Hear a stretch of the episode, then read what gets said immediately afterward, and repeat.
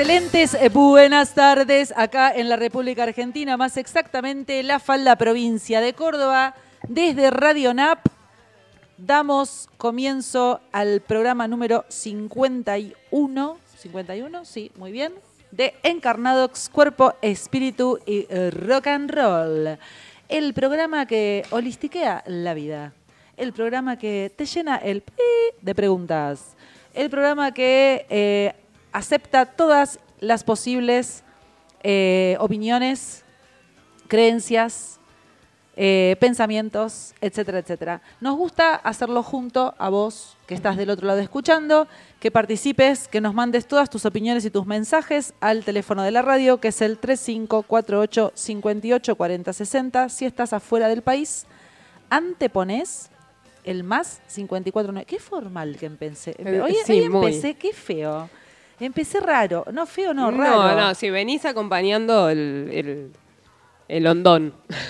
Es como. Está ra, está Es raro. raro. está todo. Empe- empezamos nuevo, subímelo, subímelo a Fito. ¿Qué tal? Buenas tardes, son las 16.04 acá desde la falda provincia de Córdoba, Argentina. Comienza el programa intitulado Encarnadox, Cuerpo, Espíritu y Rock and Roll. Si tenés ganas de participar, hoy viene un tema, un tema que a la generación, de, de- a mi generación, a la gente mayor como yo, nos interpela lindo, ¿eh?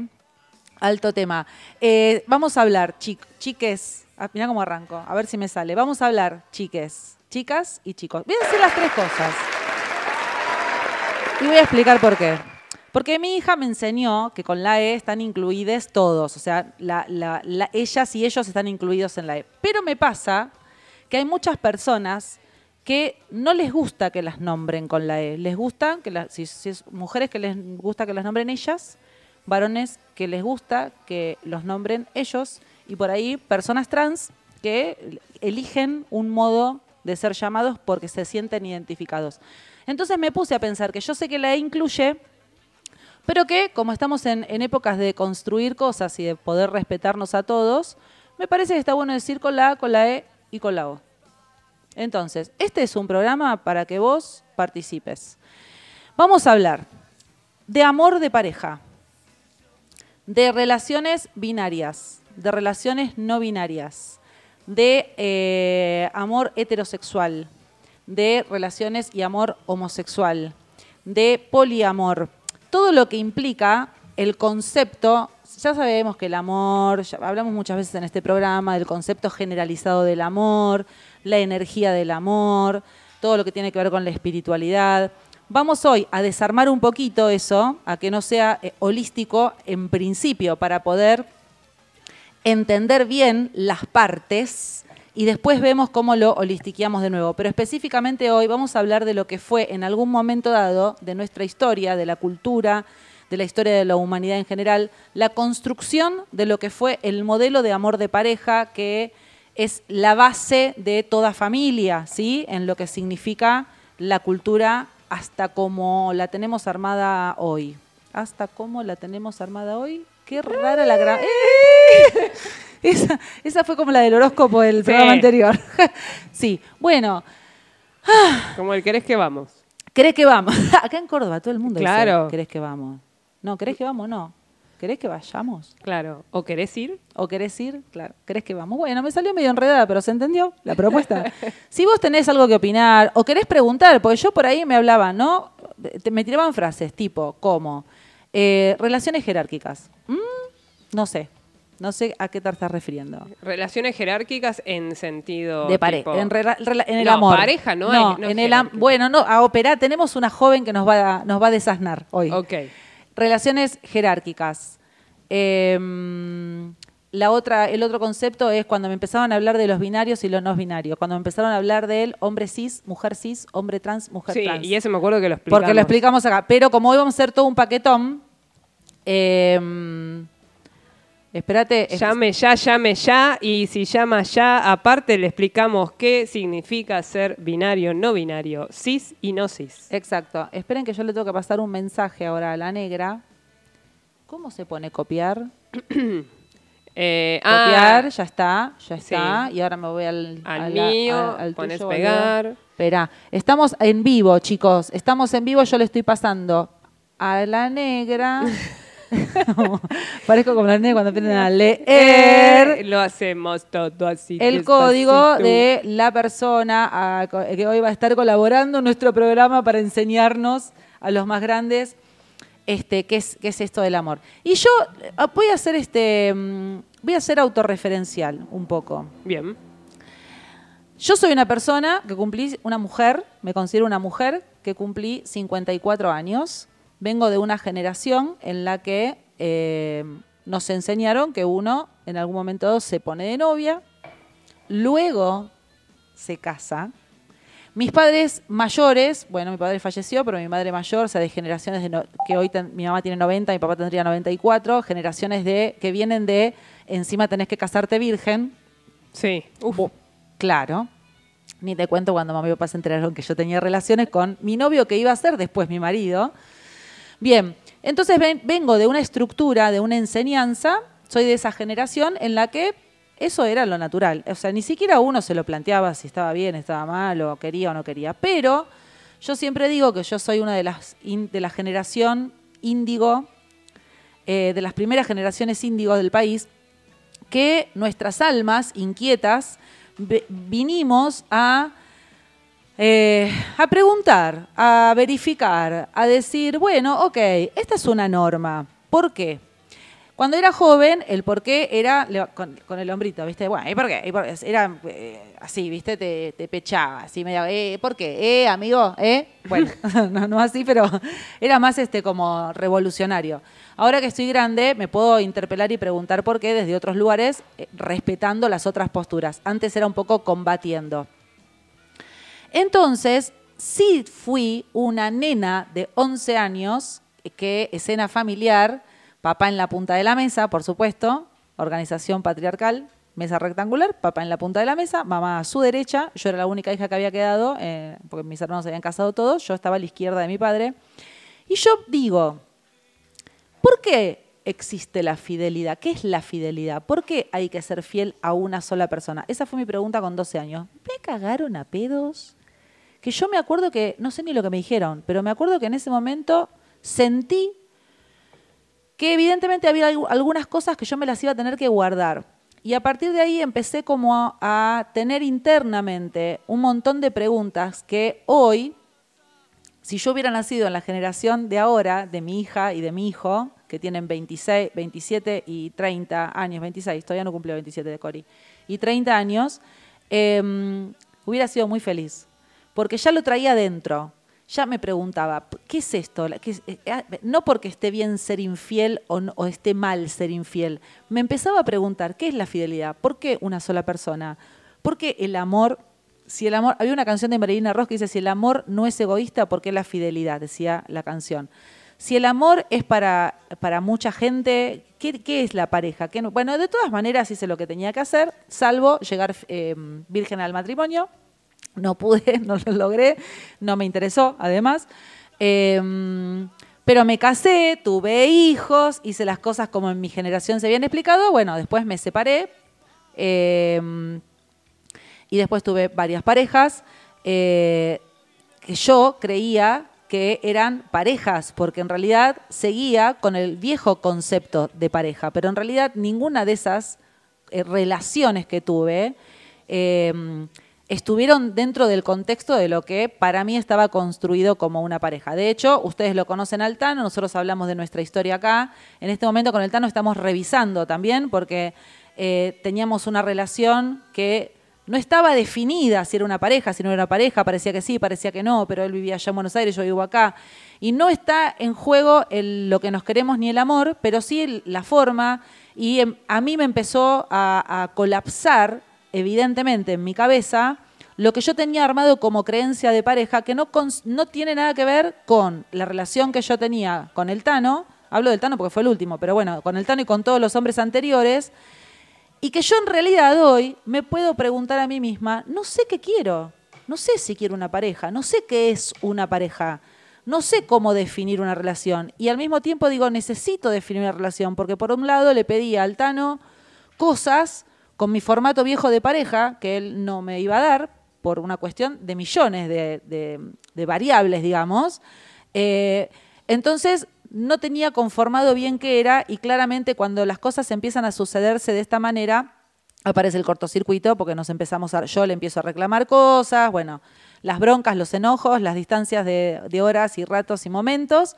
Por suerte tenemos una relación en la que nos podemos incluso eh, poder hablar, aunque sea chiquitito y cortito, para ir revisando qué es lo que nos podemos dar y lo que no, hasta dónde sí, hasta dónde no, si necesitamos un tiempo más largo para revisarnos que eso me parece que sí fue un logro que lo tuve con él y no lo tuve con el resto de mis relaciones. Pero es un momento pe- personal en el que, ustedes saben, por el programa anterior, falleció Pucci, a mí me sacudió mucho eh, el fallecimiento de Pucci, María Luisa García Quirno, eh, familia, amiga, hermana, eh, con un vínculo así muy fuerte, afectivo, y este sacudón de el final de algo se ve que me movilizó un montón de aspectos de mi vida que tienen que ver con el afecto y ya veníamos vislumbrando el programa anterior que íbamos a estar hablando de este tema eh, en el día de hoy. Sí. Yo levanto la mano como si Levanta gente la viera- mano, la negra me Eh, levanta no la te mano. quiero interrumpir. No, por Pero, favor. ¿qué pasó? Con respecto al programa de Pucci, Sí. eh, siguieron escribiendo después. ¿En serio? Claro, porque Ah. a algunos les llegó el, más tarde el tema del programa. Entonces te voy a leer un mensaje que llegó que, eh, ya te digo, quién lo ha mandado. Sime Humada se llama. Y dice, buenos días, he visto que hoy van a hacer un homenaje a Pucci y quería enviar un mensaje. Soy amiga de sus hijos y vivo en España, por lo que no me he podido despedir de ella ni abrazar a mis amigos. He escrito unas líneas por si las pueden leer, muchísimas gracias. Dice, querida Pucci, hoy he escuchado un sonido familiar que provenía desde lo alto del cielo. Enseguida lo reconocí. Era el eco de tu sonrisa.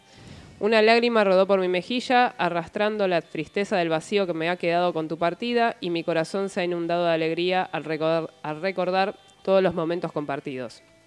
Fuiste amiga, cómplice, consejera y muchas veces mi segunda madre. Hoy cierro los ojos y te imagino luciendo tus mejores galas, con tus labios pintados de carmín y eh, cogida del brazo caballeroso de Miguel. Hoy por fin pueden volver a alzar sus copas juntos para brindar por su reencuentro y por todo lo que han sembrado en su paso por la vida. Siempre los tendré en mi corazón, sin me humada.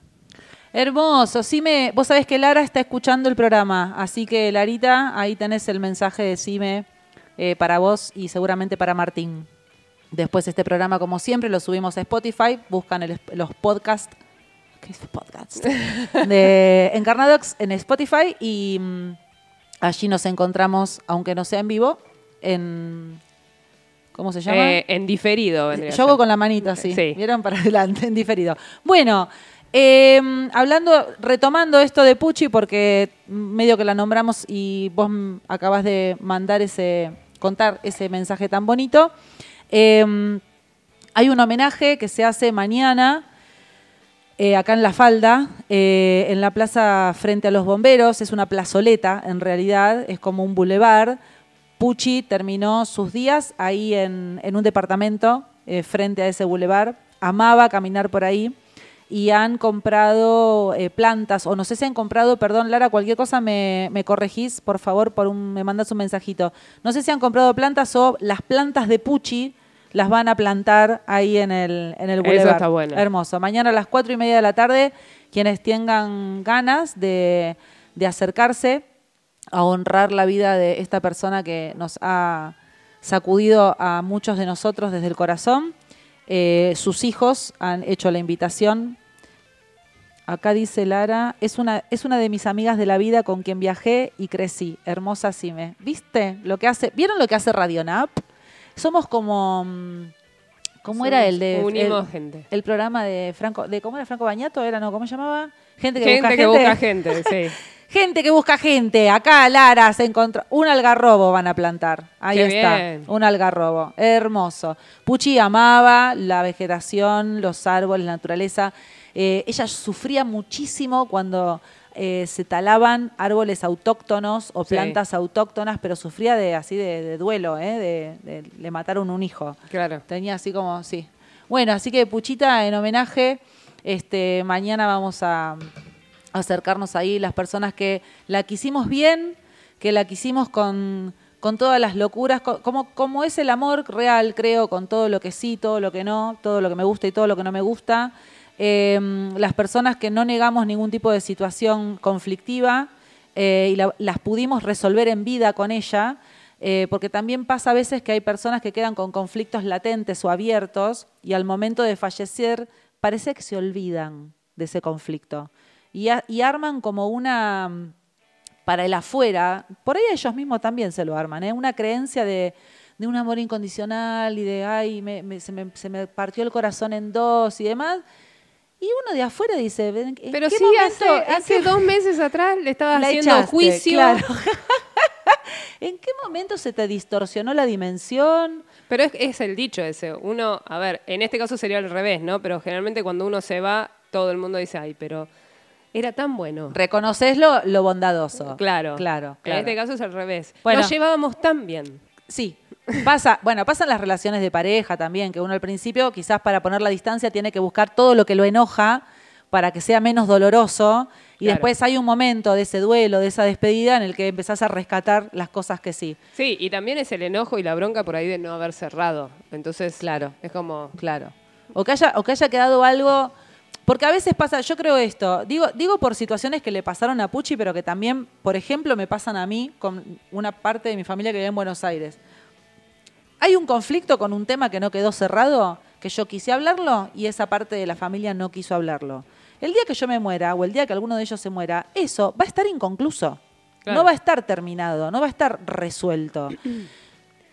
Ni mal ni bien. El asunto es que si yo después, suponete, se muere mi hermano y salgo a decir, ay, pues yo le quiero hacer un homenaje a mi hermano por todas las cosas lindas que viví. No, ¿qué homenaje? Si hay algo que quedó ahí que no está, no quedó a- a- de amor real. claro. Buah. Eso es para los giles que lo miran por TV, ¿se entiende? Sí, sí, Cuando tengo que caretear, bien. Eh, como hago en toda mi vida, me acabo de embanderar de algo que ni siquiera participé, pero, pero me encantan hacer esas. Esas cosas son de los índigos. Cuando decís, ah, este, esta causa, esta causa me indigna, es injusta, dame la bandera, yo voy. ¿Viste? Los índigos somos así. Ni siquiera, ni siquiera de costadito, ¿eh? Me, me rajuñó. Pero es como, te queda una, un sinsabor Sí. Qué sé yo. Bueno, vamos a dejarlo así, vamos a hablar del amor. El amor. El ¿Ponemos amor. un rock primero? Porque Ponemos. así después abro un vivo por Instagram. Bueno, ¿te va la- el tema Me gustas mucho? Mm, Re De sexy. viejas locas. Sí, para Vamos a hablar del amor de pareja, Sí, arranquemos. arranquemos con sexo. Claro. Hoy es viernes, arranquemos eh, sensuales, eróticos y sexuales. eh, me gustas mucho.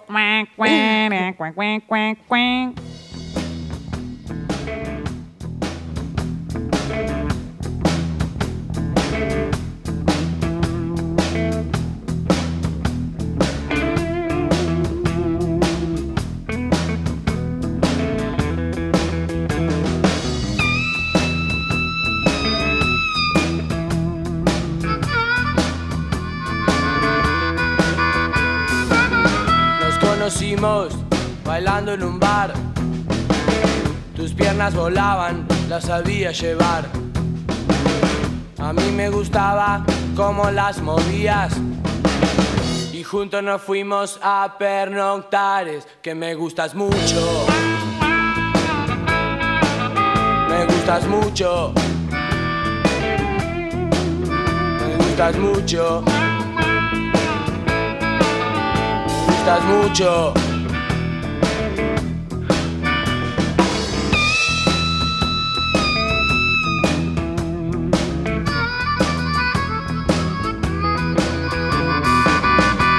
Gusta cómo te vestís y cómo andás. Me gusta tu pelo, tu cuerpo. Me gustaría poderte bañar. También secarte y volverte a enjuagar porque me gustas mucho. Me gustas mucho. Nena. Me gustas mucho. Me gustas mucho. Nena. ¿Y será que me gustas tanto? Debe ser que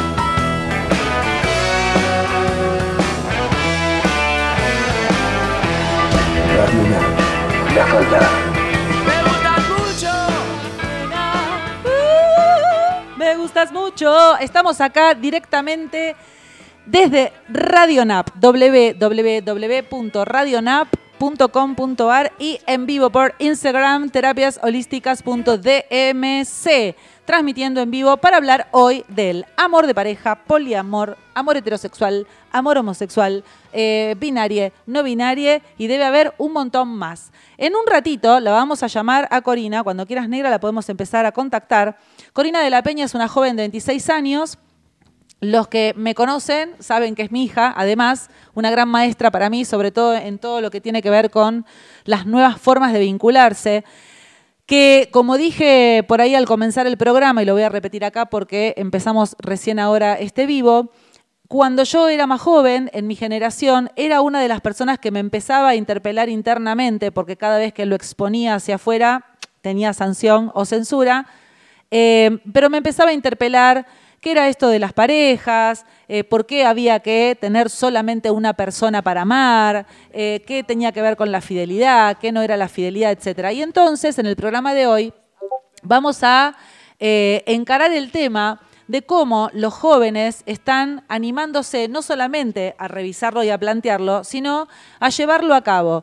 Y de qué manera nosotros que somos más adultos, que somos eh, de otra generación, que fuimos educados diferente, que nos enseñaron otras cosas, podemos, como digo yo siempre, escuchar, tener la posibilidad de ponernos en duda para poder escuchar y en caso de que algo me resuene, ver si yo tengo ganas de ir para ese lugar o no. Pero por lo menos abrirme a escuchar. Y digo primero ponerme en duda, porque yo muchas veces me puedo abrir a escuchar, pero si yo no me pongo en duda, lo que escucho lo voy a pasar por el filtro de lo que yo ya creo y entonces no sé si me va a entrar algún contenido de lo que me están diciendo tan diferente. Yo primero me tengo que poner en duda, digo, bueno, a ver, listo.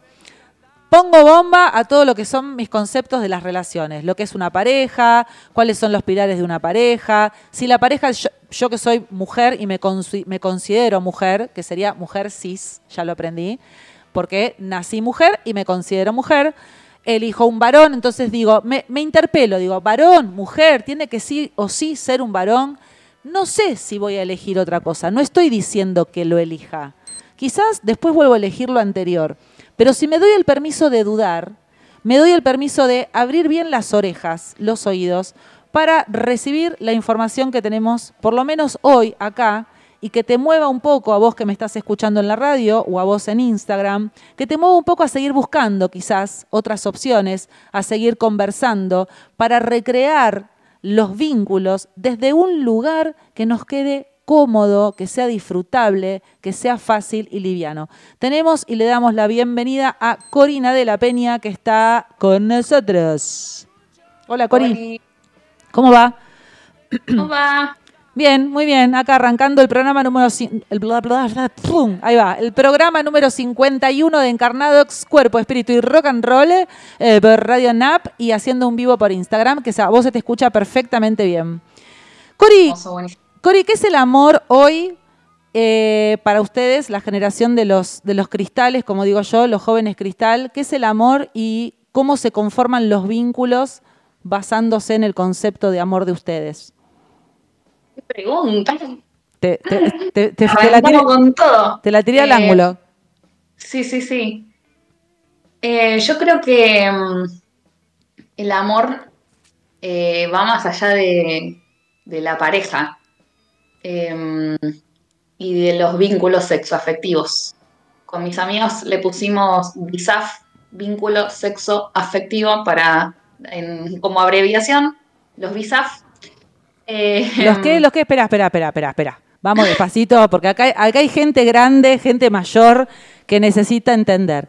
¿Qué sería? Entiendo que los vínculos sexoafectivos pasarían a ser lo que en mi generación nosotros le decíamos los amantes, no sé, una cosa así, es la visa ahora. Claro, en realidad, em, en, este, en esta época de resignificar los conceptos y las palabras, eh, hay gente que nos, no le gusta la palabra novia, que no le gusta la palabra pareja o compañero, entonces eh, se encuentra otra manera de decirlo que es vínculos sexoafectivos, porque los vínculos tenemos un montón. Como en, en esta, con estas ganas de identificarlo o de caracterizarlo, eh, se le puso sexoafectivo. Bien. Porque también hay vínculos sexuales sin, a- sin la parte afectiva, sería el tongo, por ejemplo, Claro. o hay vínculos afectivos, que serían las amistades, por ejemplo. que no tienen, que no tienen sexo. Perfecto. Em, ¿Necesitan ustedes los jóvenes nombrar a las relaciones? Por ejemplo, yo estoy en un momento, que antes lo decía cuando inicié el programa, en el que dentro de una crisis personal vincular, venía de todo una época en la cual no necesitaba ponerle un nombre, un rótulo, bueno, somos pareja, somos amigos, somos esto, pero eso me, eso me desdibujó eh, lo que yo tenía armado, construido en mi creencia como determinado vínculo. Y hoy necesito ponerle un nombre. ¿Ustedes necesitan ponerle un nombre? Eh, yo creo que eso es de cada, es muy personal el necesitar. Es como también como eh, identificarse con lo que sea. Algunas personas quieren y algunas personas no quieren. Eh, yo creo que están buenas las etiquetas para la gente que, que está resignificando cosas, buscando otro tipo de cosas y eh, está bueno también para cuando uno siente cosas que no sabe que existían. Cuando le, vos le pones una etiqueta, decís, ah, listo, a otra persona le pasa lo mismo que a mí. Eh, Ok. pero mm, también el, el tema de, de encasillar y de, de identificar cosas eh, eh, corre el riesgo de que, de que se forme un estereotipo, ¿no? Como nada, antes la pareja era una pareja eh, que tenía que ser sí o sí monógama, eh, de a dos personas, eh, que se tenían que casar, no tenían que coger antes de casarse, etcétera, ¿no? Y eso se forma un estereotipo. Entonces, hoy en día, mucha gente no se quiere identificar como pareja porque no quiere toda esa carga cultural que tiene la pareja. ¿Se entiende? Sí, te entiendes perfecto. Que de repente por ahí en el vínculo hacen lo mismo o, o parecido. Pero, Claro. claro. Entiendo. Pero el, el concepto pareja tiene un- toda una carga cultural eh, que nada, que es que, que le pesa a la persona que no quiere llamarse como pareja. Bien. ¿Cómo- ¿Qué opinas entonces dentro de este, este nuevo contexto? A mí me encanta igual ¿eh? esta, cosa de deconstruir para ir a, la búsqueda de formas más livianas y también entiendo que en la búsqueda, el de construir y estar en el medio de la búsqueda trae una incertidumbre, trae movimientos, trae, el- no sé qué, me, pa- me parece, mientras uno va buscando y encontrando. ¿Qué, qué rol juega o qué concepto más que qué rol eh, tiene el compromiso? El compromiso, habría que ver a qué le llamamos compromiso. Bien, me gusta. Yo creo que lo más importante en un vínculo es eh, la responsabilidad afectiva, sea el vínculo que sea. A ver, Eh, deta- detallame responsabilidad afectiva. Sí, me gusta. responsabilidad afectiva es justamente eh, al, al vincularte con otra persona, ser responsable afectivamente. O sea, eh, que pensar en la otra persona a- cuando vas a tomar decisiones. Que, que no significa que no vayas a tomar esas decisiones, significa que actúes con, junto con esa persona, digamos. No sé, por ejemplo, yo estaba en una pareja monógama y de repente quiero abrir la relación. Entonces, eh, no ser responsable efectivamente sería, bueno, yo abrí la relación, vos fíjate, besito, haz lo que quieras. Claro.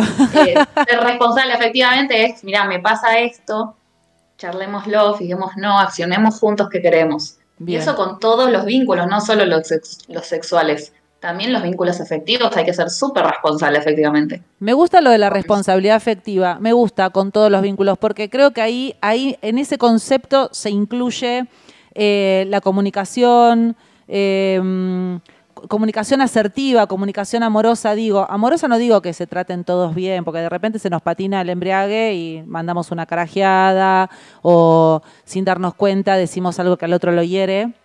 Eso nos pasa, somos humanos, pero me parece que la responsabilidad está en hacer acuse de recibo, poder charlar sobre esto y demás. Me gusta porque me parece que ahí, acá adentro también entra el tema de la honestidad y la sinceridad, ¿no es cierto? Sí. Entonces, o sea, también por eso tiene que ver con todos los vínculos. Con los afectivos también, por ejemplo, yo a una amiga eh, nada, eh, che, nos vemos mañana. Uy, bueno, mira, sabes que te cancelo última hora porque me voy a ver con mi chongo. Y eh, es- eso tampoco es responsable, efectivamente, con ella. Ok. Pero también hay que ser responsable, efectivamente, con los vínculos sexuales. Cuando no hay afecto, por ejemplo, afecto se le, le digo a, a un amor o a, a un- una planificación de compartir más cosas juntos. Cuando alguien se junta con alguien para coger y la pasa bien y, y después no se ven más, Ok.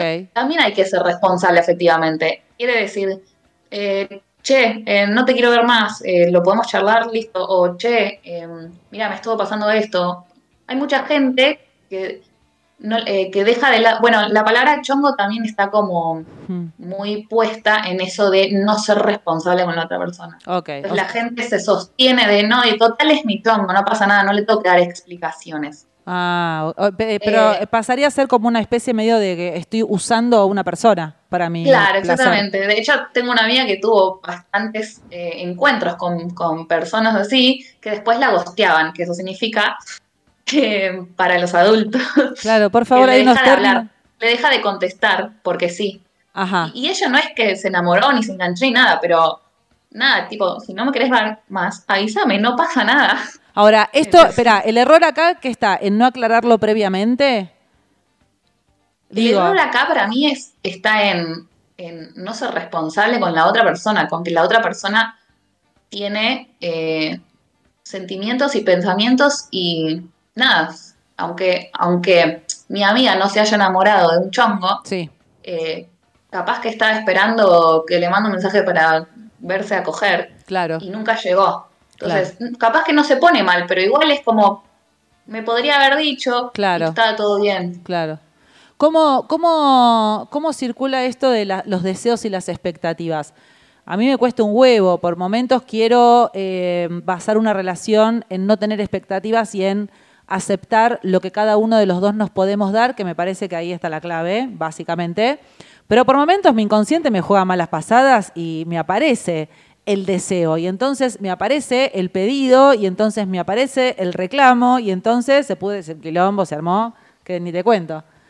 Mira, yo creo que últimamente me estoy dando cuenta que no sé si se puede vivir sin expectativas. Mm, Em, porque, a ver, vamos a una amistad que es como menos, menos caótico que un vínculo sexoafectivo.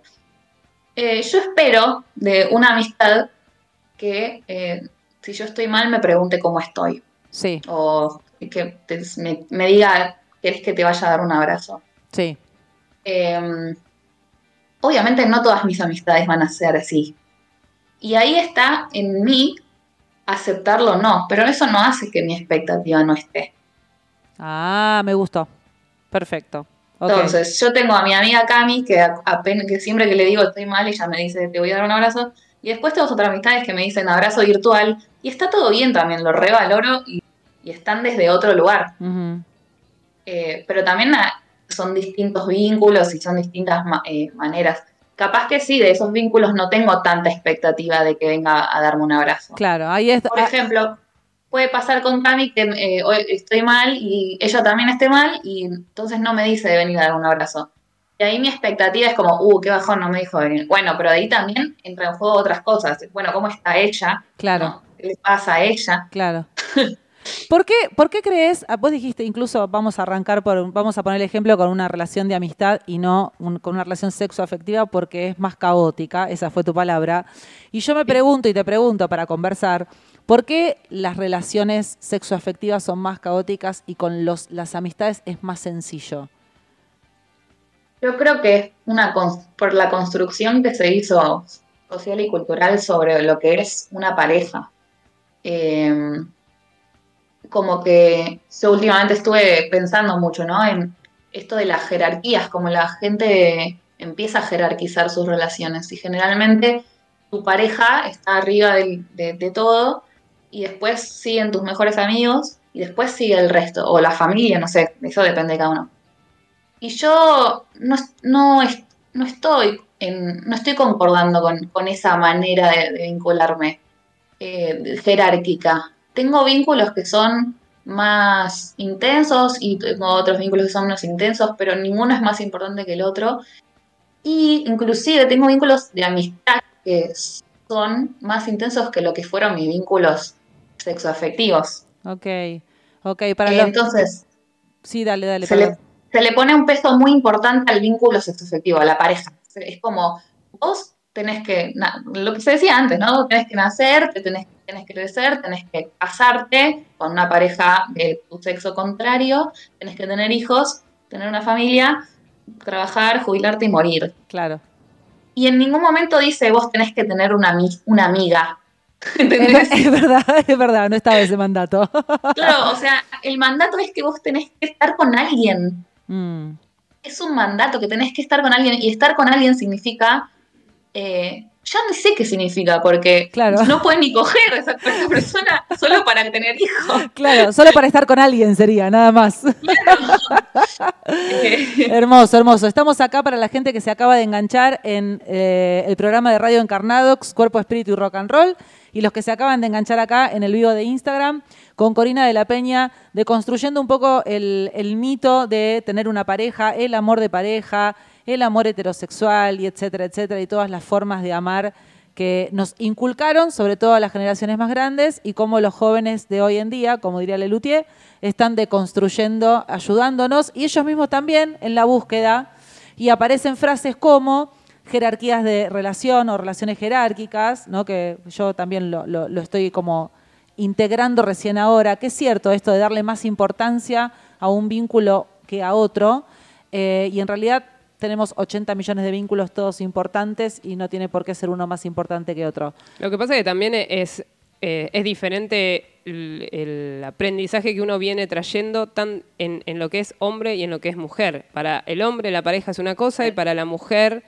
la pareja es otra cosa. Estoy hablando de mi generación, ¿no? Sí, sí, sí. Eh, de mi generación para atrás. Sí. O sea, la mujer consigue pareja, tiene que conseguir pareja para primero ser parte de la sociedad, porque si no, sos la solterona, la, La vieja solterona, loca, claro. la, sí, Era la la- tía copada.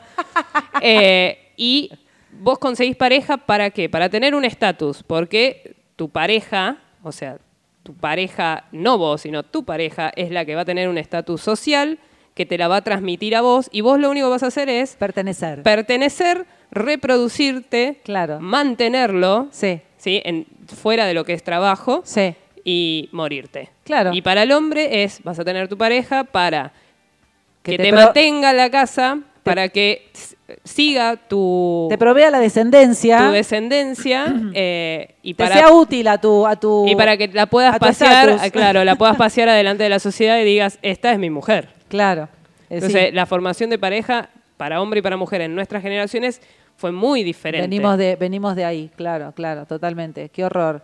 Che, si están ahí en Instagram y quieren opinar o quieren hacer preguntas, tiren, tiren. Eh, Cori- Acá, en, sí, te A ver, están dale. mandando, ver. dice Vicky Prosi, dice, nos decían, el amor es para siempre. Claro, no te vayas a separar, obvio, el amor es para siempre. Y, eh, ¿Cuántos matrimonios se han fumado un vínculo hasta el final de sus días? Che, Cori, ¿qué es el poliamor? El poliamor es una manera de relacionarse. Yo creo que todos somos poliamorosos en, en algún sentido, porque todos amamos a más de una persona. ¿no? Exacto. Eh, lo que pasa, bueno, se está refiriendo a eh, vínculos sexoafectivos. Ok, Entonces, eh, relacionarse de una manera poliamorosa significa relacionarse con varios vínculos sexoafectivos. Eh, puede ser jerárquico o no. Eh, Por Ah. ejemplo, si eh, yo en algún- hace un año atrás estaba con mi compañero de ese momento y tenía otros vínculos sexoafectivos. Entonces, eso era una relación jerárquica. Compartía mi vida con uno y después tenía otros vínculos. ok, ok. Y no es jerárquica cuando... cuando eh, cada uno de esos vínculos tiene la misma importancia en tu vida y el mismo peso y y la misma capaz que no la misma manera de ser, obviamente, porque cada uno con cada vínculo va a ser distinto o se van a acompañar de distinta manera, Ok, pero que no tiene peso o no es más importante uno, uno más que el otro. ok. Yo estoy segura que nosotros, los de las de 40, 50 para atrás, digamos, los- las personas de, nue- de nuestra generación, Los cachichien. los... Qué hija de puta. Falta un montón. Yo voy a bueno, pero igual. para nosotros, para la generación nueva, nosotros somos ancianos. Sí, bueno, es verdad, eso es cierto. Eso es, la señora, la, señora, señora. señora pase por acá. Uf.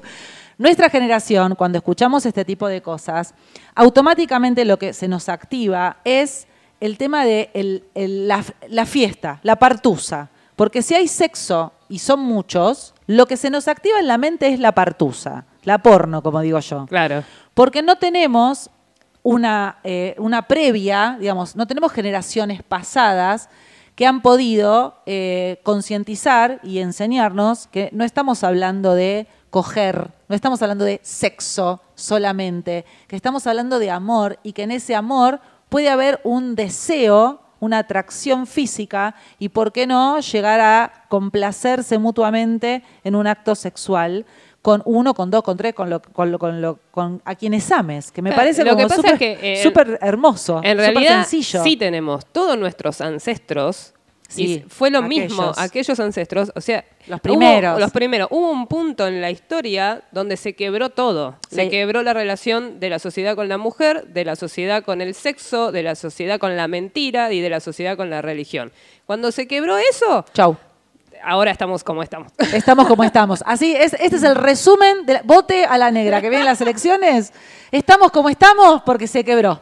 Se quebró la política, se quebró, se quebró todo y estamos como estamos. Estamos de acuerdo. sí. También, también eh, es un tema el, el tabú del sexo, ¿no? Eh, porque uno piensa en partusa y ¿y qué tiene de malo? Claro. Claro, claro. Eh, Yo vengo de una. nada, Yo vengo de, no, nada, esto, por más que soy una generación de las de las que venimos con esta esta cosa construida un poco más fuertemente, tuve eh, en mi vida eh, la alineación de una institución educativa como fue la escuela Fishbach, que hoy es cooperativa Fishbach en Cava, en Buenos Aires, con un eh, sistema educativo súper progre en el que en el año 64, cuando la fundaron, había eh, enseñanza en derechos humanos y educación sexual. Y, recuerdo que para mí decir eh, pene, vagina, espermatozoide, óvulo, útero, coito, era ah, como decir vamos al recreo, ¿entendés? Estaba como naturalizado porque somos personas sexuales porque tenemos vínculos entre sexos, no es porque tengamos sexo genital. Entonces, desde ahí, el cuerpo, nombrar a las, partes del, a las partes del cuerpo, como se llaman, si a la mano le digo mano, porque al pene le voy a decir pito, ¿entendés? La puchuchú, la puchuchú. puchuchu. Mi mamá le, dice- le dice la puchuchú a la, la florcita, tenés que cuidar la florcita. Claro. Bien. Y me acuerdo de cuando entré al secundario, primer año del secundario, jugando al ahorcado en el pizarrón. Yo en el ahorcado pongo la E y pongo las rayitas porque la palabra era espermatozoide. Cuando mis compañeros armaron la palabra, el gaste que me pegaron, yo me sentí re incómoda, pero aparte por otro lado miraba y decía, ¿qué les pasa? O sea, no tuvimos tampoco espacios, eh, digo, digo, no tuvimos a nivel humanidad, ¿no? General. No tuvimos espacios para que, como dice Corina hoy, si vos tenés ganas de tener sexo con dos personas o tres personas en el mismo momento, consensuado, nadie le está pasando mal, todos están de acuerdo, todos están disfrutando, etcétera, etcétera.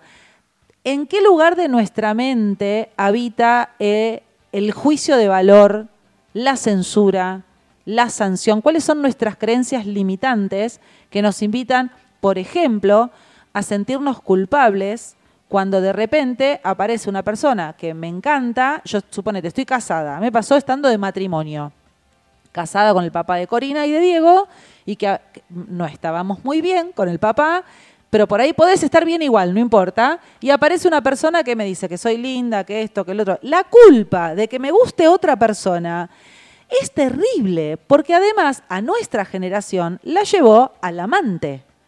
Al me cayó la boca, no te digo nada para no generar el conflicto, pero no te digo nada porque aparte yo tengo el control, te tengo, no corro el riesgo de separarme, de perderte y además hago lo que se me canta el culo.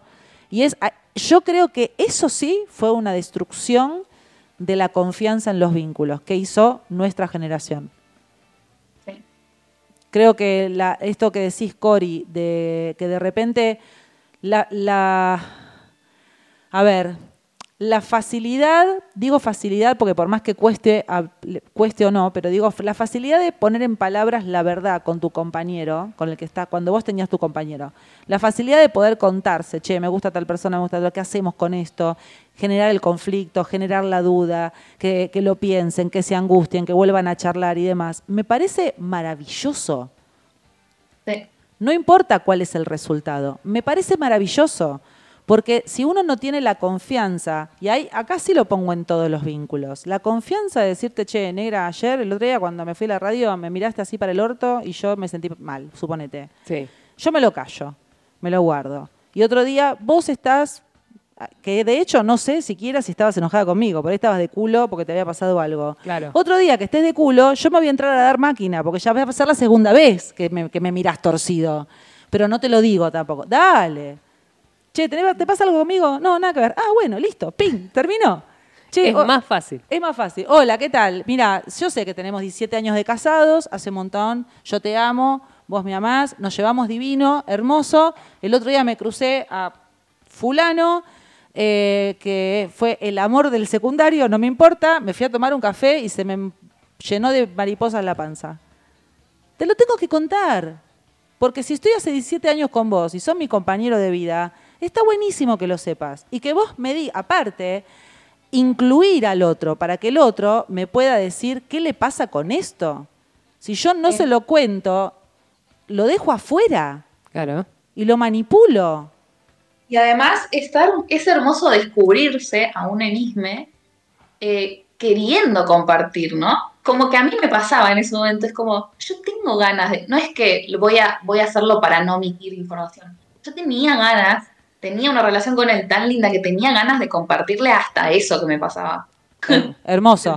Hermoso porque en Claro. realidad cuando creo, creo, al- a ver, ahora me voy a los conceptos viejos de nuestra generación, de amistad y pareja. Si vos, en- si vos con tu pareja primero podés ser amigo, amigo, amiga, amigue, me parece que está todo para resolverse. Todo para resolverse amorosamente no significa que van a estar para toda la vida, como dice Vicky Exacto. Prosi. Todo para resolverse es ir fluyendo con el otro, con lo que le pasa. Che, me Sí. da celos, me hace mierda, no sé si me lo banco. Bueno, ok, pará, sigamos charlando. Lo que pasa es que tener la base de amistad, vos lo conoces, al, conoces la persona desde otro ámbito primero, no desde el del amor sexual. ¿Y qué nos pasa? Que cuando hay Eso amor... es lo que hay que deconstruir justamente, Ah. porque uno puede empezar a ser amigo de alguien con quien tiene sexo. Entonces lo conoces desde el ámbito sexual. Lo que pasa es que tenemos muy instaurado en la cabeza que ya coger pasa a otra categoría. Es verdad, eso, eso claro, es bueno, jerárquico. lo- los que fuimos, y me voy a incluir rompiendo un poco de eso, es los que empezamos a llamar amigos con derecho. Claro, Claro, claro, Total. claro, claro. Mi, mi relación se basa en un amigo con derecho, Claro, claro, que hace más de 15 años que nos conocemos claro. y formalizamos hace 11. Claro. pero amigos con derecho. Entonces yo lo conozco desde otra perspectiva, desde el, de- desde el cagarme de risa. Sí. No en el, ay, me voy a mostrar así ahora que estamos saliendo, es la primera vez Igual que lo también, veo". igual también eso hay que deconstruirlo, porque viste que también está el concepto de, no sé, me gustó, yo me, yo me, yo me conozco con el Tano, no sé si el Tano va, va a salir al aire hoy. Tano, si estás por ahí y Mandá vas un a- mensaje, mandá un mensaje para ver si cuando cortamos con Cori, ah, podemos igual ya hablar Sí. con, si querés este, participar en vivo o mandás mensajito, no sé si, en qué está en este momento. Em, cuando yo me conozco con el Tano fue atracción yo diría sexual porque nos gustamos. Hubo, no era una cosa de, che, conocí un tipo recopado, me puse a charlar, me parece que es un amigazo, me voy a tomar un café. Paz, es verdad que pasa algo que incluso es biológico. Pasa hormonalmente, hay los aromas, la energía, el contacto, eh, la vista, lo que, lo que me sucede, que está holísticamente lleno de un montón de variables, genera algo que está relacionado con el erotismo, con lo sexual. Y ahí, en nuestra generación, nos ponemos pelotudos, porque empezamos como, claro, a buscar la estética estereotipada. Porque Todas tipo, las generaciones igual, ¿eh? ¿Sí? El pavo real, sí. a- aparece la, la mística del pavo real, a ver, a ver cuán, cuán linda o cuán lindo o cuán linda soy para que me mire. Sí, sí, sí. ¿Y por qué pasa eso y con el amigo no pasa? Por, por, lo, por, por, esta, por este estereotipo de pareja. Por el estereotipo. Instaurado de, del vínculo sexoafectivo. Claro. Yo creo que en unos años se va a deconstruir. A, eh, a mí lo que me pasaba era eso, de, de sentir que si todas las relaciones que encaré siendo, o sea, el, primer, la primera cita siendo ya una cita como apuntando a una relación, sí. terminaron muy mal. Claro. Cuando arranqué una relación desde la amistad, o sea, que se dio naturalmente. Sí. Pero eh, en esa época, o sea, él es el único que considero amigo con derecho. He tenido relaciones con otras personas en otra etapa, ¿sí? Antes, que no les hubiera dicho nunca amigos con derecho. Ok. ¿Sí? Porque, como dice, hay otro vínculo, aparte del sexual, el afectivo, que le suma como esa palabra de amigo. Sí. ¿sí? Eh, pero el, el, uno se impone el decir, bueno, hoy es la primera cita, me tengo que portar como la gente. no, esa es, yo creo que todas las relaciones que arrancaron así terminaron mal. ¿Qué, qué Cori? Todo lo contrario, portate como sos vos. ¿Qué es mejor que alguien que guste de vos por cómo sos y no por cómo te mostrás, no? Hermoso. Encima, también tener en cuenta que, que uno puede decir, ¿por qué no nos pasa con los amigos? Y porque amigos puedes tener mil, pero pareja puedes tener una, una sola. Entonces también te pone en un lugar de competencia. Es, es verdad. de tener que gustarle a la otra persona más que otras personas. A ver si todavía se va con otra o con otro. Bueno, pero por eso hay a mucha gente de nuestra generación le va a costar el hecho del poliamor, porque es como el compartir, es como te, saca el punto de, de... Imagínate en tu casa, en casa somos tres o cuatro todos dándonos besos, conviviendo, que de repente tenemos ganas de tener sexo, ¿no? Uno sí, el otro no, que yo, y compartiendo la casa, etcétera, etcétera. Claro, nuestra generación tiene, yo te lo digo, chicos, los que me están viendo, ven, mis ojos están como los dibujitos animados, saliendo para afuera. Porque por un lado, mientras lo digo, digo, está buenísimo. Y por el otro digo, ay, no sé si me lo bancaría. Lo sé, no sé, hay una cosa de celos, de posesión. Pero bueno, eso es algo que nosotros venimos con eso. Ah, es una mierda. Porque es monógamo, o sea, tenés que, es uno. No podés compartir eso. Podés compartir una amistad, pero no podés compartir el miembro de tu pareja. Que claro, pero qué distinto es, yo digo esto, a ver, porque yo tuve varias etapas también. En la etapa en la que yo estuvimos con, con, el Tano, que estábamos como más eh, dentro de lo que sería el estereotipo de pareja. Em, yo, con todo esto que avalo, que tiene que suceder, que cada uno tiene que ser libre de elegir lo que quiera y lo que, lo que sienta y lo que le vibre, yo elegía la monogamia. Pero no me pesaba porque la elegía. Porque esto, por eso yo arranqué el video diciendo, permitite dudar. Porque que dudes puede ser que elijas otra cosa o puede ser que elijas lo mismo, pero desde un lugar súper liviano. ¿Por qué?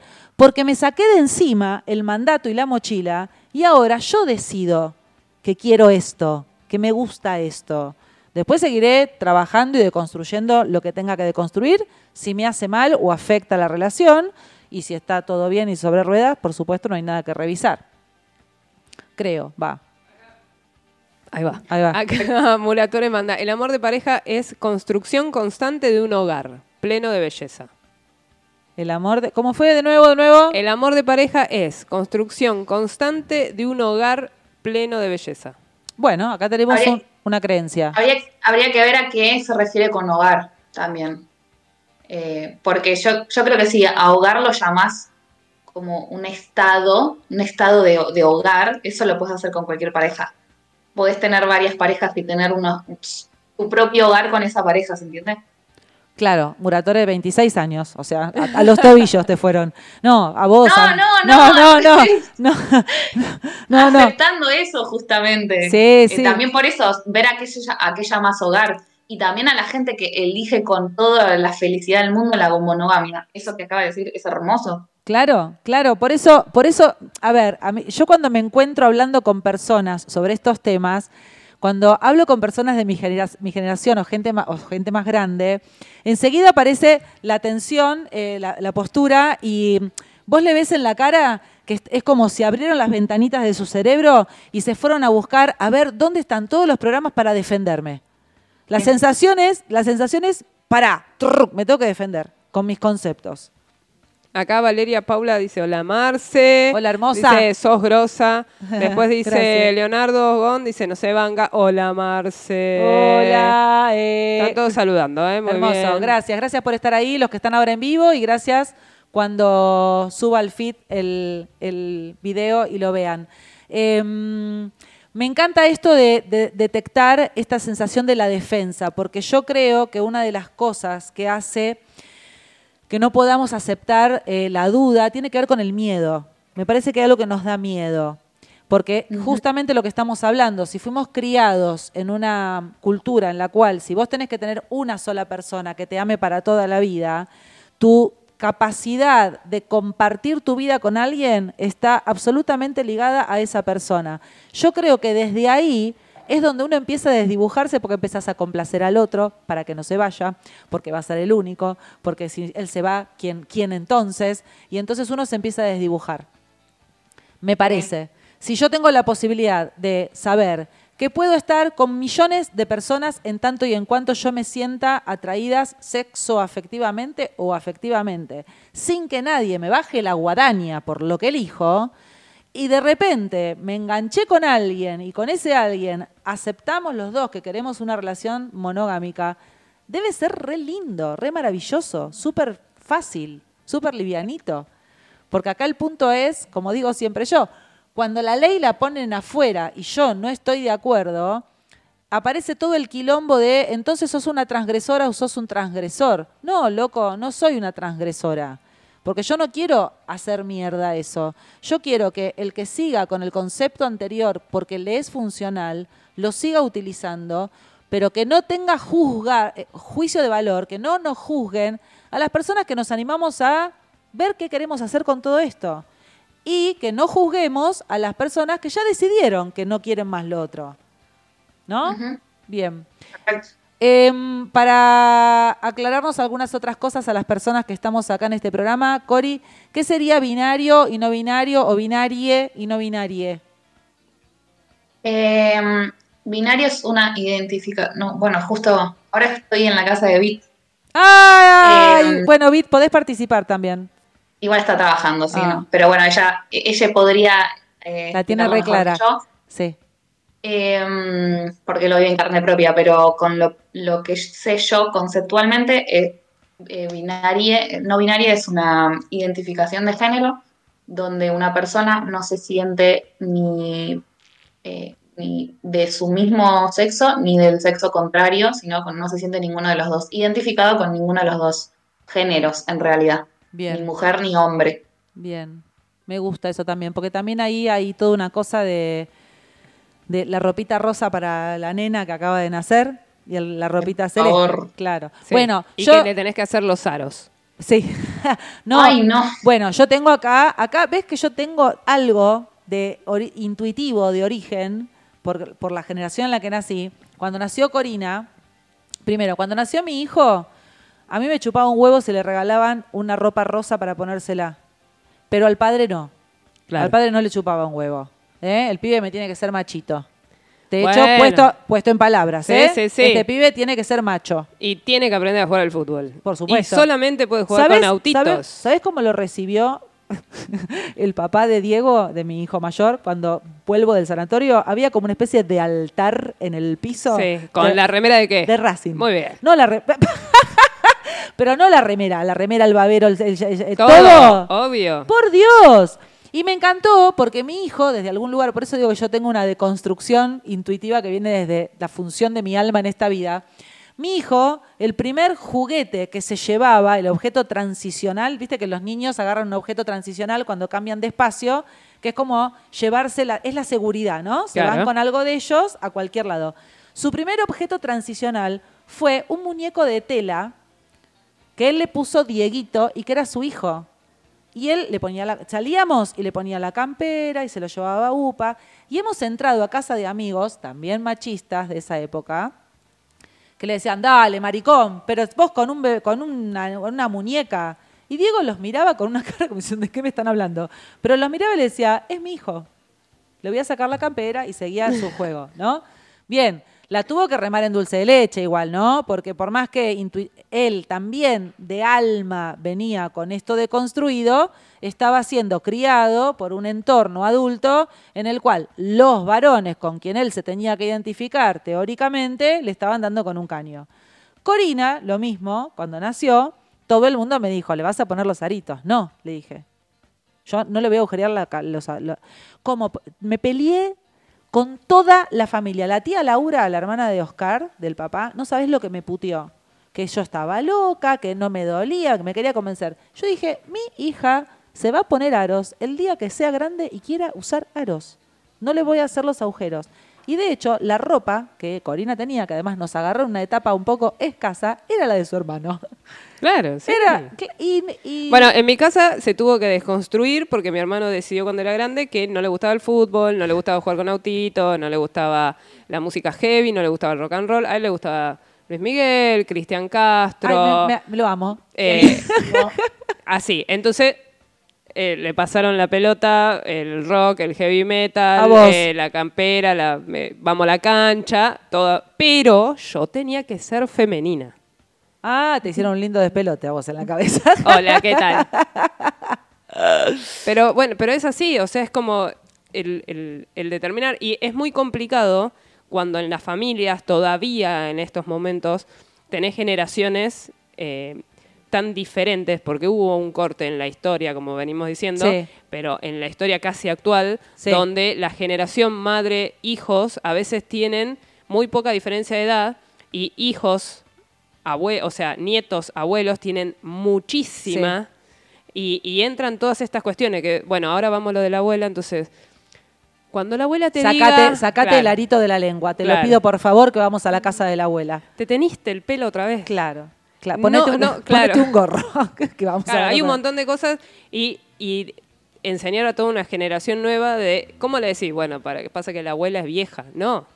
Es, bueno, ellos tienen toda una, una forma de pensar Sí. y, el tema- y después vas por atrás y decís, ¿sabes qué? Si te dicen algo de los colores, vos no le des bola. Vos, los colores para vos no, son- no claro. tienen. No, los colores estamos, no chicos, si hacemos así, psicotizamos a nuestros infantes, a nuestros adolescentes y a nuestros jóvenes. Para mí, la mejor manera de. Ahora, mi hija, después le voy a dar la palabra para que haga el cierre de su, de su este, presentación en este programa. Pero yo tengo esta sensación desde siempre, que también fue intuitiva porque no tengo el mismo ejemplo de madre y de padre en casa. Para mí fue una construcción personal aprender a ser mamá.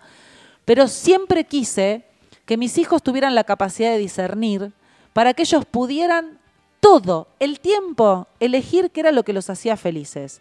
Y dentro de eso había un contexto que era un marco de límites con el sentido de contención.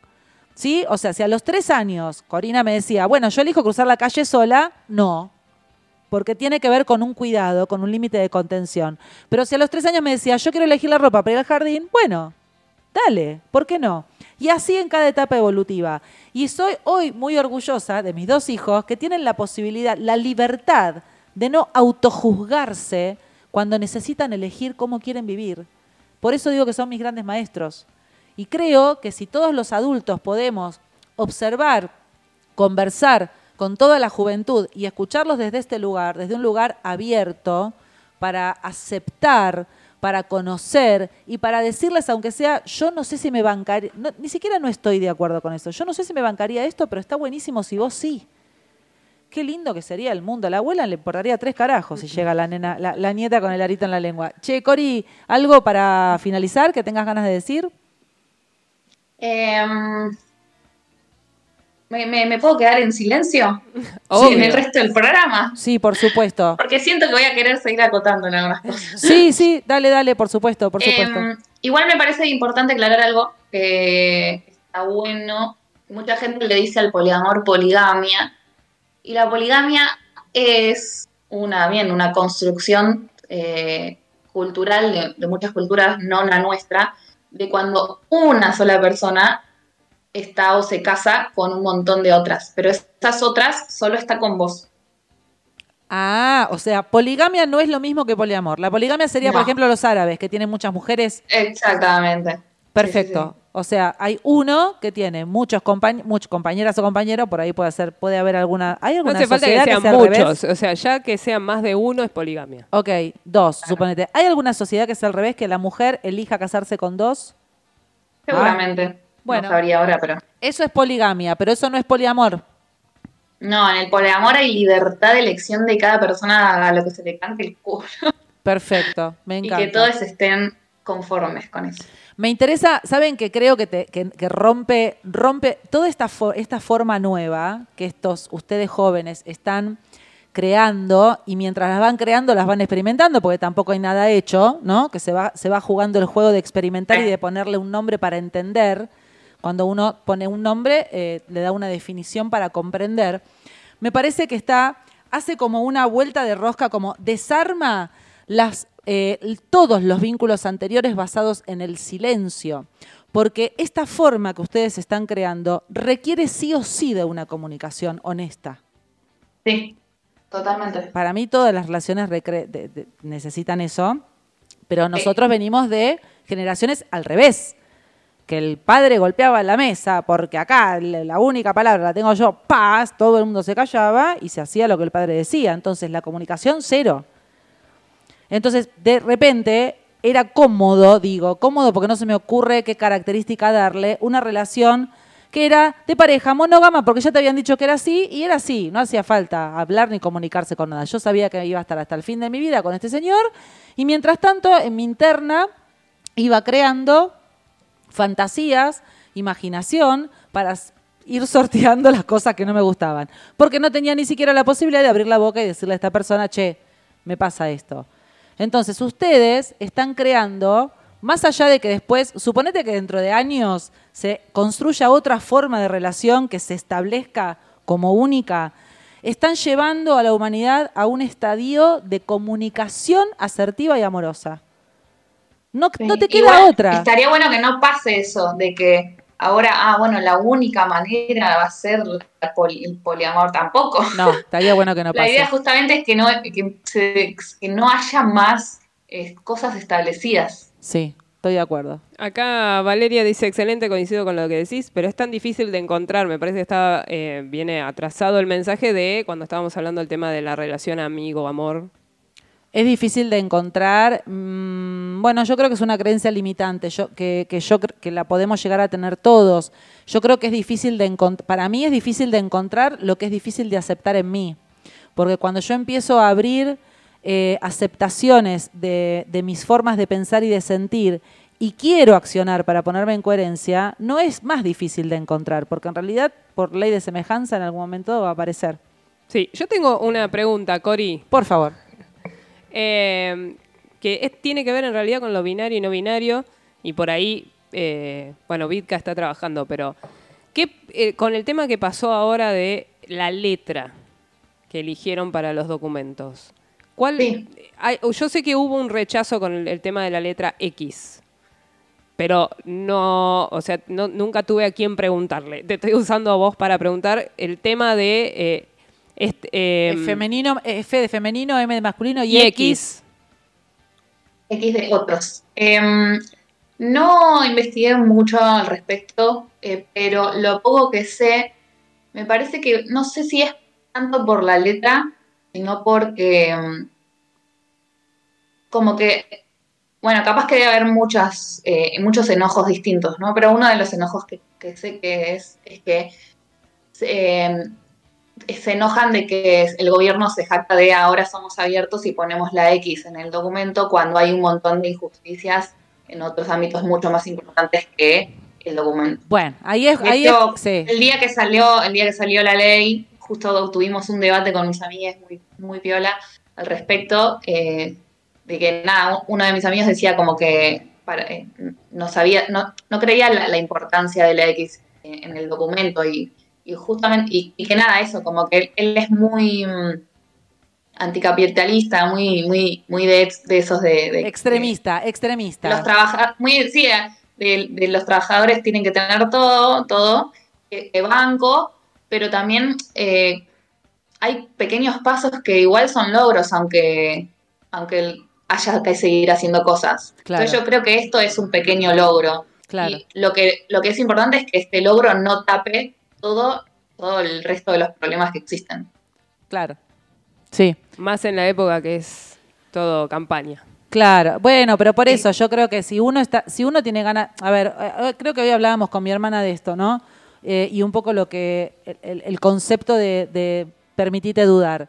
Si yo vengo a, a mirar un evento que acaba de suceder, como que de repente en la Argentina aparece la posibilidad de que vos no te identifiques ni con femenino ni masculino y, y se decida por ley que en el documento ya puede figurar la X, si yo, si yo me, me permito la duda y me abro a otras posibilidades, lo miro como lo acaba de decir Cory. Qué bueno, es un avance. Es, es toda la lucha que de la gente, no sé, yo no estoy en esa lucha, pero quizás no es lo que esperábamos, pero es un avance. Ahora, si yo no me permito dudar de mis creencias y vengo a escuchar ese evento o esa noticia con todo un preconcepto establecido y me enojan determinadas cosas del gobierno, me voy a enojar por cualquier decisión que tomen. La verdad es esa. Chicos, me atraganté. Nos vamos a ir a un corte con un rock, así yo cierro el vivo de Instagram. Muchas gracias por los que estuvieron acá en vivo y gracias si acabas de ver este video en el feed una vez que está subido. Nosotros estamos en Encarnadox, Cuerpo, Espíritu y Rock and Roll, lunes y viernes a las 16 horas por Radio NAP. Gracias.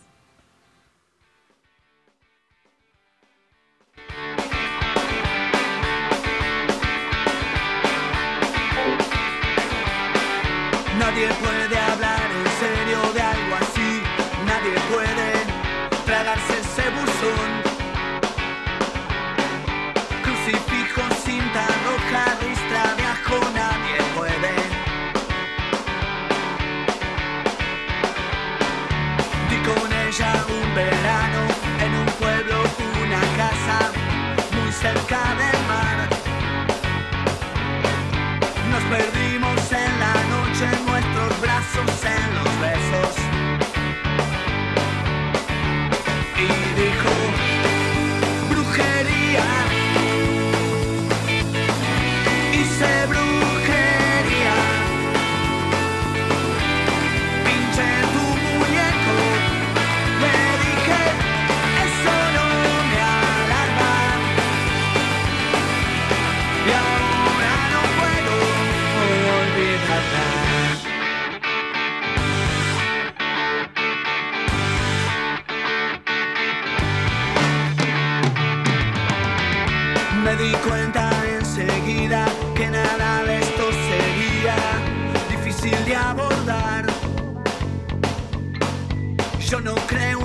milagros, pero a ver si hoy sucede. Una noche como aquella donde tropecé con ella a orillas del mar. Puse velas, paño rojo, crucifijo,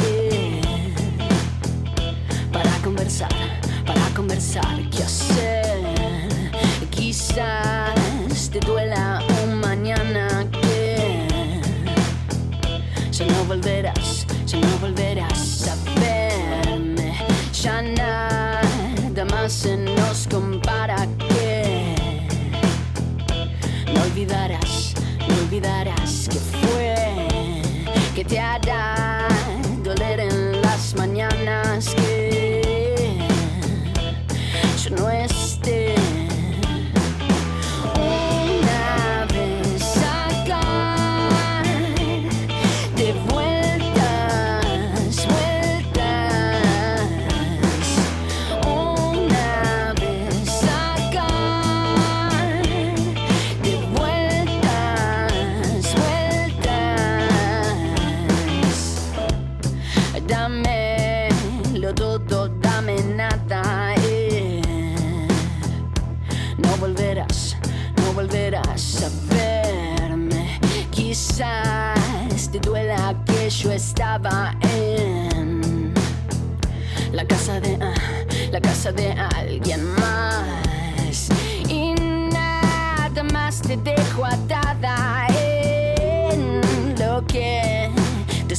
hacer muy bien pero sé que nadie acá se escapará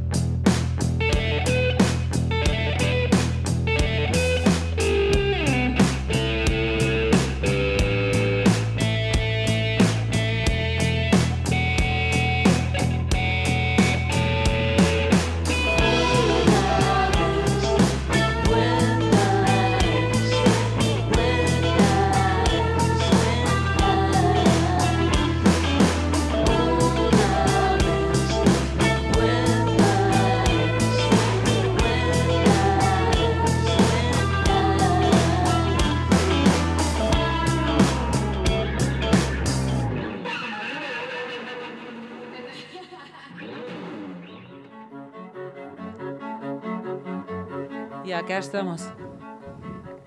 Y acá estamos. Y acá estamos, estoy hablando en español. Estoy viendo la casa de papel. ¿La viste? No. Y el, solo el primer capítulo de la primera temporada. ¿Vos me y estás dije, jodiendo? Y dije, wow, ya está. O sea, el primer capítulo es, es todo la temporada después. Porque, o sea, nunca salen de ahí. Entonces dije, bueno, después veo, me la y no, no me llamó la atención. No, no, no, no, no. No, no, negra, no. No, no puede ser. No, no pude, no, no. Está la quinta temporada. Les aviso para los que ya empezaron a verla, son cinco capítulos y cuando vas a ver el seis, que el quinto termina tremendo, te ponen segunda parte diciembre de 2021. La repta madre que te parió. Bien, 17 y 22 nos quedan unos minutitos para cerrar el programa número 51 de Encarnadox, Cuerpo, Espíritu y Rock and Roll por Radio NAP, lunes y viernes a las 16 horas. El tema de hoy, álgido, eh, lindo para sacudir eh, todas las células, poliamor, amor de pareja, monogamia, eh, relaciones homosexuales, relaciones heterosexuales, binarios, no binarios, etcétera. ¿Cómo hacemos para llevarnos a todos, a todas, a todas y a todes a vínculos más amorosos, no importa qué nombre le pongamos. Eh, la tuvimos a Corina, Corina sigue acá, ¿no? En- Sí. en- Sigo acá y me gustaría, se me acaba de ocurrir agregar algo Gracias. también, que creo que hoy últimamente se está construyendo un montón el tema de, de las maneras de amar y de vincularse, pero hay algo que no se habla tanto, que es de, la asexualidad. Se está hablando mucho de sexo y hay muchas personas que no quieren coger. Y creo que me parece importante empezar a, a- a- a preguntarnos y a saber que hay gente que se quiere vincular afectivamente eh, y no desde el sexo. Y eso me- está bueno tenerlo en cuenta siempre. Me gusta, me gusta, perfecto. Hay un ruido que hace pi, pi, pi. ¿Qué sería eso? ¿Me lo Sí. explicas? Está por estallar una bomba, chicos, chicos. Sí. A Por- ver. pues me, tardé, me, le calculé mal a los segundos. Pero era por Ya. la bomba que acababa de Ah, tirar. la bomba que va de, ah, era el efecto por la, lo que Sí, acaba de decir pero me tardó más. No el- importa, no importa. Ustedes entendieron. Llegó lindo, llegó lindo. Che, me copa eso también, porque también es como que la prensa, viste que uno, a ver, eh, no, por lo menos en nuestra generación, eh, esto de estar diciendo nuestra generación es tremendo, pero bueno, es para aclararlo. Eh, ¿Saliste con fulano? Sí. ¿Y qué hiciste? Y fuimos a tomar, fue la primera cita, fuimos a tomar un, un café que yo, ¿garchaste? No, era la primera cita. Mari, ¿Entendés? Una, dos, ¿garchaste? Sí. ¿Cómo garchaste? Es la primera cita. Sí, sí. Pero además, además, una vez que garchaste, ya no había más interés por saber cómo te iba. Porque el objetivo, varones y mujeres, ¿eh? El objetivo era todo el pavoneo de seducción para llegar a la cama.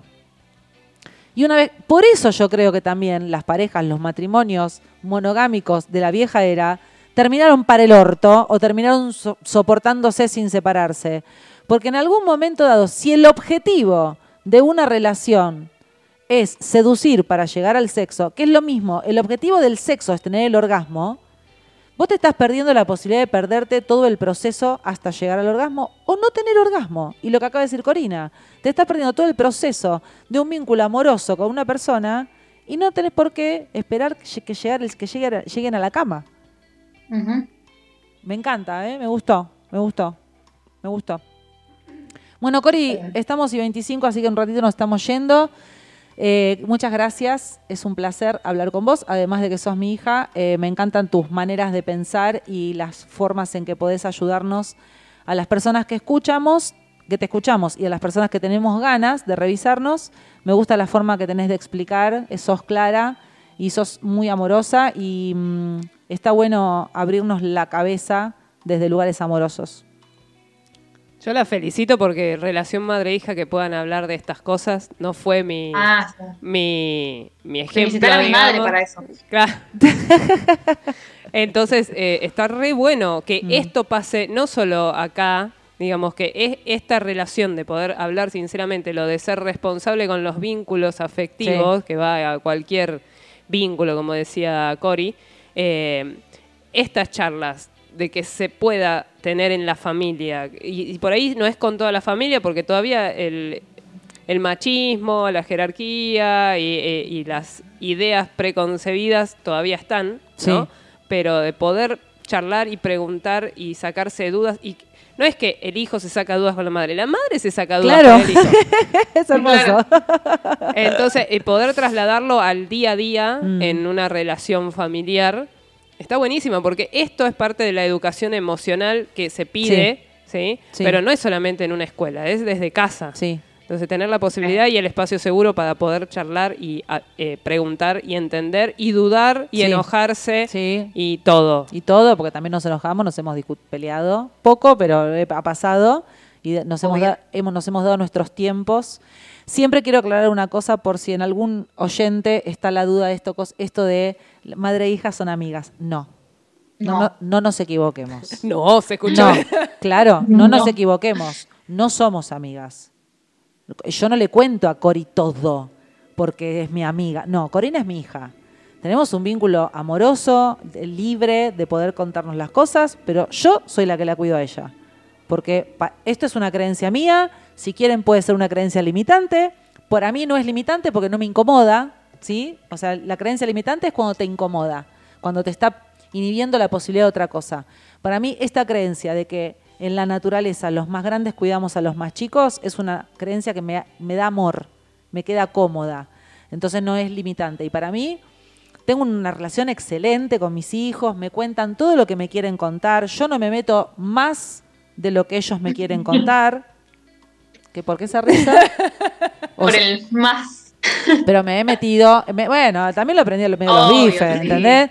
Me he Así se querido meter, obvio que me he querido meter. Todas las madres nos pasa que si encima nos salió más o menos lindo el rol de madre, ¿entendés? Con la historia de una mamá mía abandónica, te copás con la relación. Entonces sí, obviamente hubo momentos en los que me pareció, me, me parece que fui medio invasiva o de querer meterme o querer resolver o solucionarle todo. No de meterme a, a chusmear como a, a ver, contame cómo andás o en qué andás, sino de meterme de, de Pará porque esto ya lo pasé. exceso de ayuda. Ya lo pasé. claro. Te voy a, te voy a eliminar. pesada, claro. claro. te voy a eliminar este paso para que vos no te Sí. golpes contra la puerta. Sí. Yo te labro. Re vos seguís. Ay, sí. Sí. Y es tan cómodo estar en, en serla, ¿no? La, la persona que pasa por esa puerta mientras se la abren. Sí. Lo que pasa es que después no puedes abrir tu propia puerta. Sí, está bueno. Y vos sabés que los dos, a su manera, con sus características distintas, fueron los que en algún momento me dijeron, bueno, hasta acá. Hasta acá. Sí. Y eh, pará, esto se lo voy a preguntar a Corina. Vos, vos no escuches. No. Eh, y, y cuando hubo ese límite de hijos a, a madre, ¿hubo del otro lado una madre brazos eh, cruzados, cara de perro abandonado en el medio de la calle con lluvia. No, ni en pedo. Eso se lo guarda para ella y para sus amigos. Muy bien. Sí. A ellos no. Mis amigas me tuvieron que fumar en pipa, ¿eh? No sabés la cantidad de cartas, de, de lágrimas y de cartas que se llevaron estos dos guachos. Pero eh, desde un lugar, eh, yo siempre, como siempre los incité. Es un lugar de transitar las emociones, Sí. no desde manipular ni nada de eso. No. Y como siempre me gustó incitarlos a que hagan su vida y sean libres y demás. Claro, cuando elegían su vida y su vida era lejos de mamá, yo esta- había una cosa, no, era muy dual, era muy dual porque yo me ponía contenta. Cuando Cori me dijo, Claro. yo no quiero trabajar más con vos, y bueno, empezó ella como a tomar distancia, pues estábamos trabajando bastante juntas y demás. Tenía un dolor de panza, tenía una angustia, tenía un enojo, ¿sí? Pero por otro lado estaba tan feliz de lo que estaba haciendo. que- Ay, me hiciste acordar a un concepto que me parece que está re bueno para este programa. Dale. Que vuelve a lo de antes. Salimos a- acá ahora de, de madre e hija. Sí. Eh, pero hace relativamente poco, hace unos meses, aprendí dos conceptos nuevos que son, eh, una es el metamor y otra es la compersión. Bueno.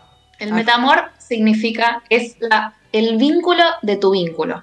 Entonces, cuando vos tenés un vínculo con alguien y esa persona tiene un vínculo con otra persona, esa otra persona es tu metamor. Se le dice así, digamos. Ok, Bien. ok. Y ahora la compersión es cuando vos ves a tu vínculo con su vínculo y te pones súper contenta de cómo, cómo son Ah, juntos. Es como, no sé, hay personas que le dicen que es lo contrario a los celos. No, no sé si están así, pero me hiciste acordar a eso. con- está con- bueno. Nada, eh, en algún lugar capaz que con todas estas cosas que venimos arrastrando te genera algo así medio feito, pero después te genera algo tan placentero decir, te aman y la están pasando Claro. bárbaro y eso me encanta. Claro, claro, claro. Qué lindo, qué lindo. Cosa- Ahora me va a salir, pará, escucha. ¿Qué? Con lo que acaba de decir. Pa, Bueno, tarda, ¿sí? Esto es- cinco, cuatro. Ya el, el meta ya fue como. Ya, no, no, Metamor y el otro es compa. Metamor, metamor. Metamor me gusta. metamor. Y el otro es compa. Compersión. Compersión, con P, compersión. Sí, Ok.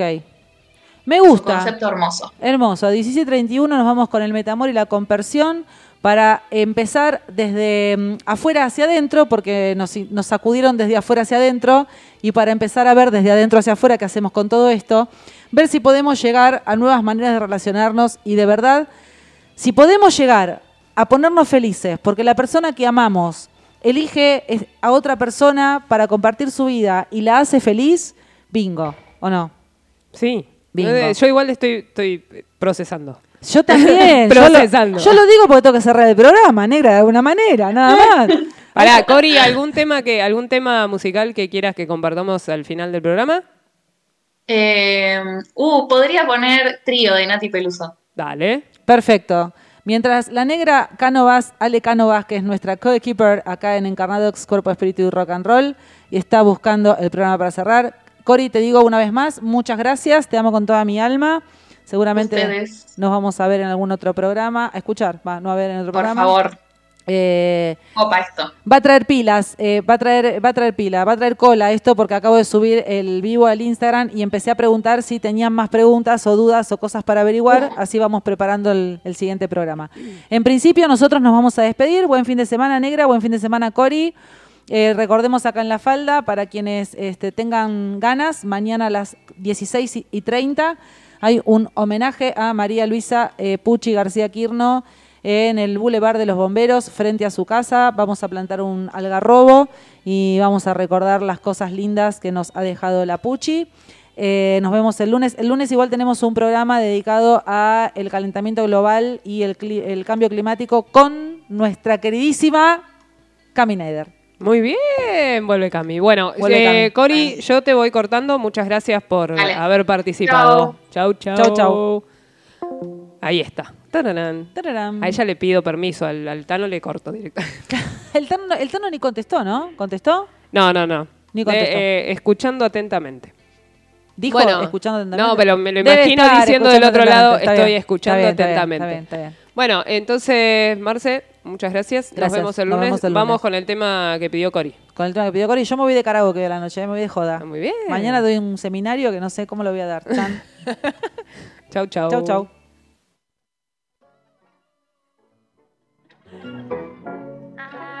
Radio UNAM.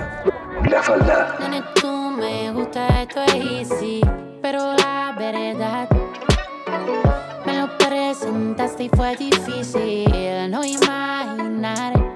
Si quisieras atreverte tú conmigo a probar algo que no hacen los demás, me conoces más que suficiente, no lo tomes mal. Me vi contigo ahí, papi. Me gustaría hacerlo así. No, no, no, no, sé cómo elegir.